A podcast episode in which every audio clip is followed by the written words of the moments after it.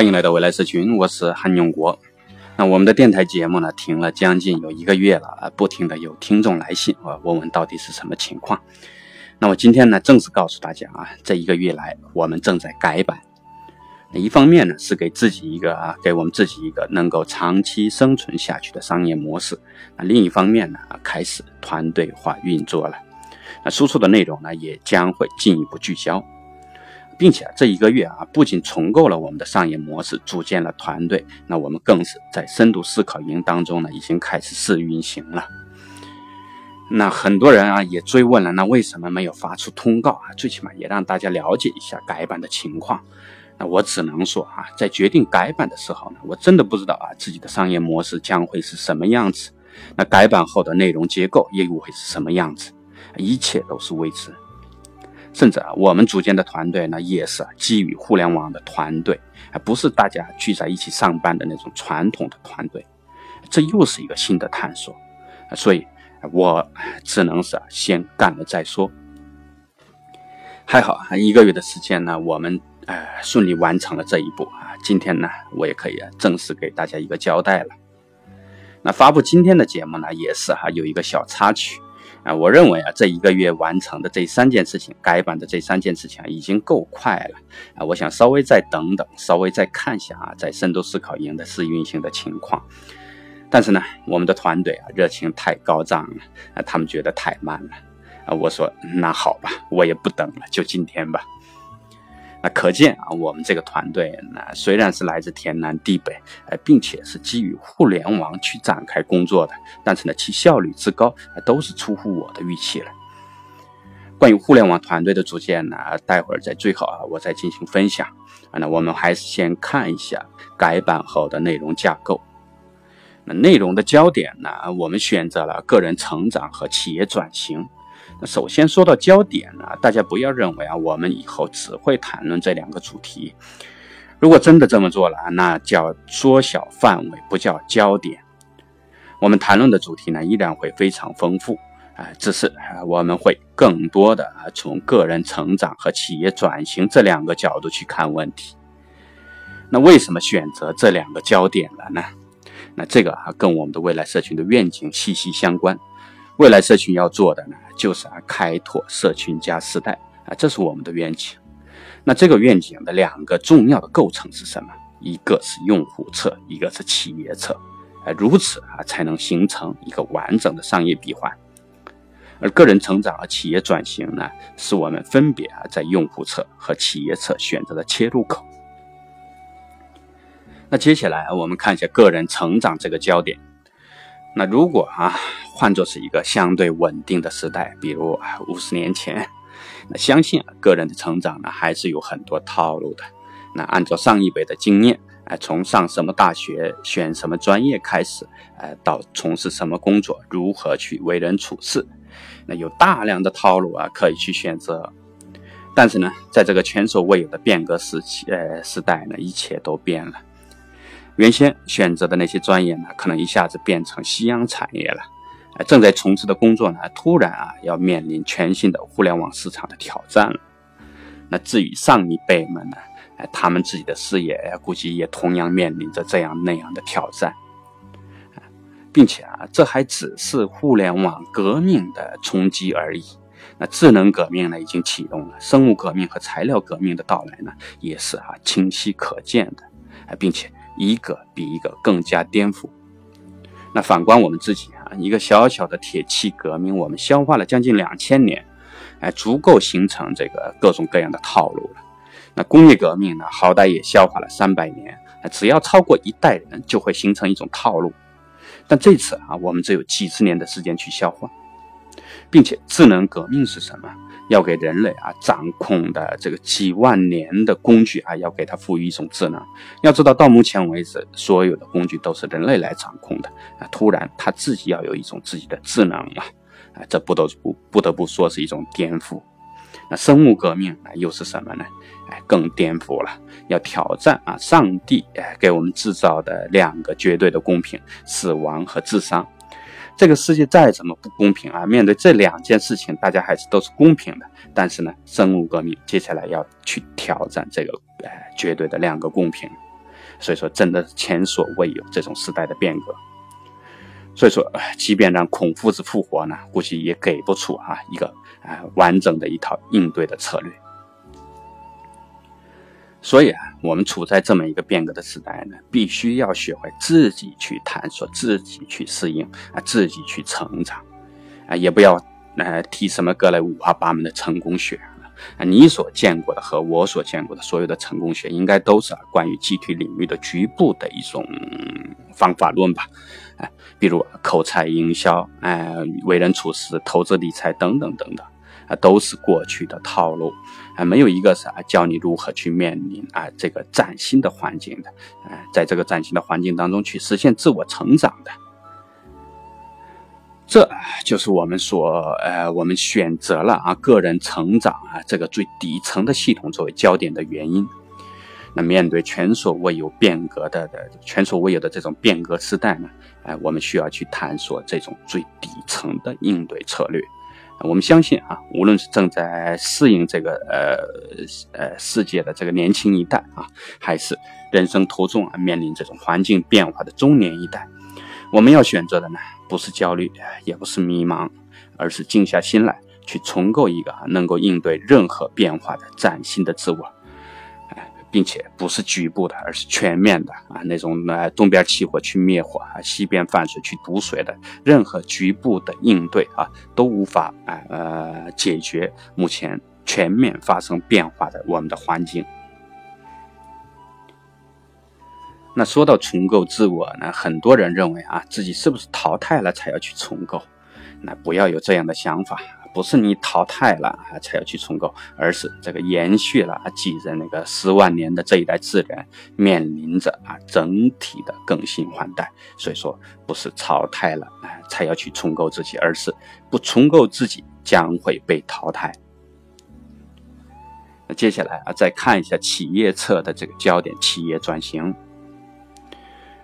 互联网对企业的市场带来的冲击呢？这已经不是哎，这这已经是不争的事实了。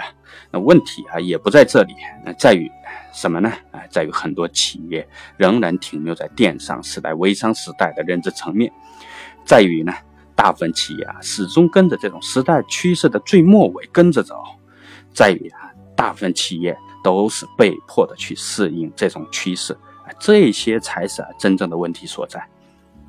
那接下来的智能革命之下啊，生产设备哎将会有自己的智能。那市场和客户的分析呢，在大数据之下啊，干脆会成为一种全新的方法你。过去的这种市打市场的方法根本不适应了。那企业所有的经营理念管理呢，也都会啊进入一个全新的形态。所以说，哎，呃，这种企业的关于企业的认识呢，已经根本不是曾经我们所认识的那个企业了。所以啊，我们所聚焦的企业转型呢，不是转行业啊，也不是转生态链上下游，而是啊，面对这个变革的时代，哎，呃的这种转型。那从这个意义上来讲呢，其实啊，企业和个人呢，面对时代变革的时候要做的事情啊，都是一样的啊，不能被迫重构自己，一定要主动去认识变化，主动去重构自己。那很多企业也都说啊，我知道要改变，但是呢，就是不知道啊怎么去改变。那这句话是是说不通的。说要改变自己啊，那仅仅代表着什么呢？你对这个环境变化的恐惧而已。说是要改变，但是有没有去了解最新的呃深入去了解最新的趋势了呢？那有没有引入了相关的新型人才了呢？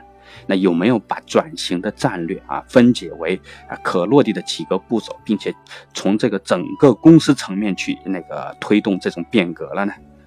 如果没有啊，那说明在认知的这种底层，那种老板的强大的过去，哎，他强过去的形成的这种认知体系，仍然在抵触着啊环境的变化，仍然在抵触着新的事物的产生。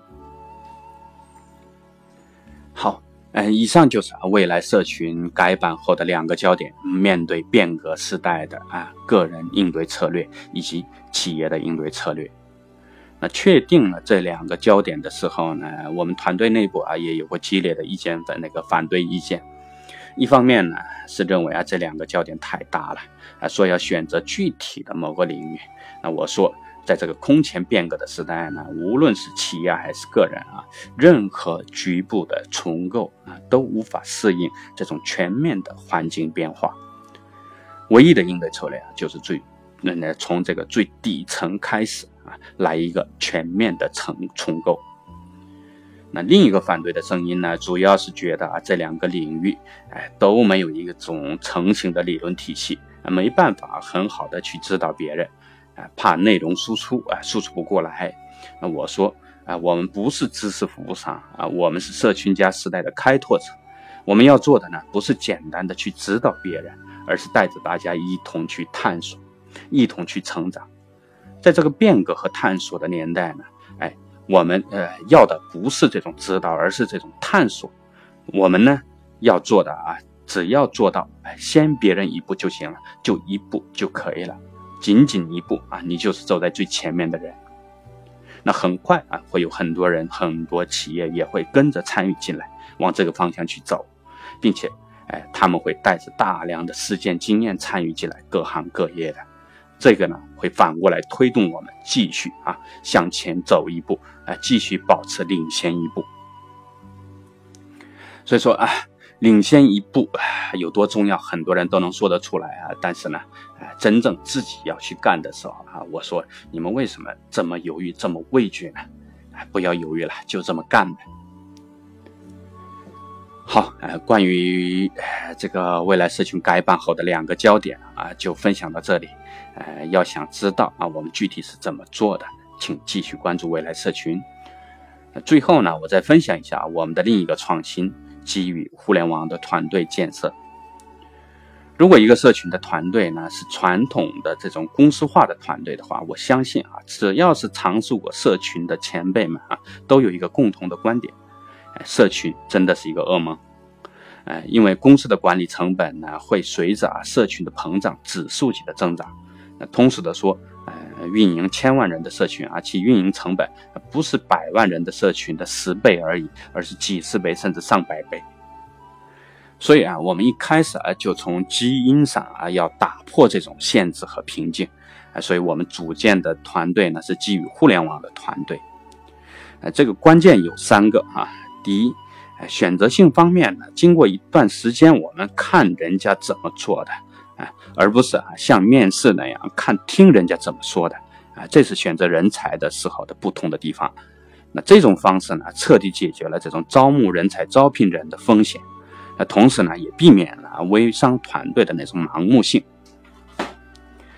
那第二，开放性方面呢，团队成员呢没有什么地理限制啊，甚至没有什么。啊，一定要专职的要求，兼职也都可以。只要愿意从事这项事业，只要能够完成工作，无论你在哪里，都能加入这个团队。啊，最大限度的吸纳了呃各行各业的人才以及他们的长板。啊，第三啊，自主性方面呢，采用了这种积分制的利益链条，啊，最大限度的激发了团队成员的自主性。同时呢。把管理成本啊，就这种呃自主性足够的情况下，管理成本是最低的，呃，所以说管理成本也降到了最低限度啊，这也意味着呢，这个团队啊，将来扩张会不会有任何的阻力？当然啊，协调性是这个互联网团队的最大的在那个缺陷。那在这方面呢，我们沿用了公司团队的模式，还是严格沿用的。虽然大家散落在天南地北，但是呢，我们要求严格的啊遵守例会时间、成果物的输出以及工作汇报。再说了啊，像钉钉这样的互联网协同办公软件呢，也越来越多，那极大的啊也帮助我们规避了互联网团队的协调性风险。那基于这样的原则去建设的互联网团队呢，可以说完完全全的超乎了我们当初的预期。啊，第一个感受呢，就是人才太多了啊，这个传统团队的啊人才饥渴状态截然相反。那再一个呢，打破了这种上下级关系的啊，没有上下级的，大家都是啊平等的坐在一起啊啊，只有一个共同的愿景的这么一个团队。哎，所以说这样的一个团队啊，沟通效果发现啊，更是啊超乎预期。那这对啊，呃，这么一个结果啊，超乎预期的这些结果，互联网团队，呃，那这个全新物种的尝对对这种啊全新物种的尝试来说啊，真的是像中了彩票一样难得。所以说，目前我们所有团队的成员呢，我们每个人都非常珍惜这个母团队的这种尝试以及行程。那在此呢，我也对啊团队这一个月来的用心付出表示由衷的感激。开拓啊社群加时代这条路哈，有了大家，哎，真的不再孤单了。好，哎，今天的节目就到这里，欢迎订阅未来社群。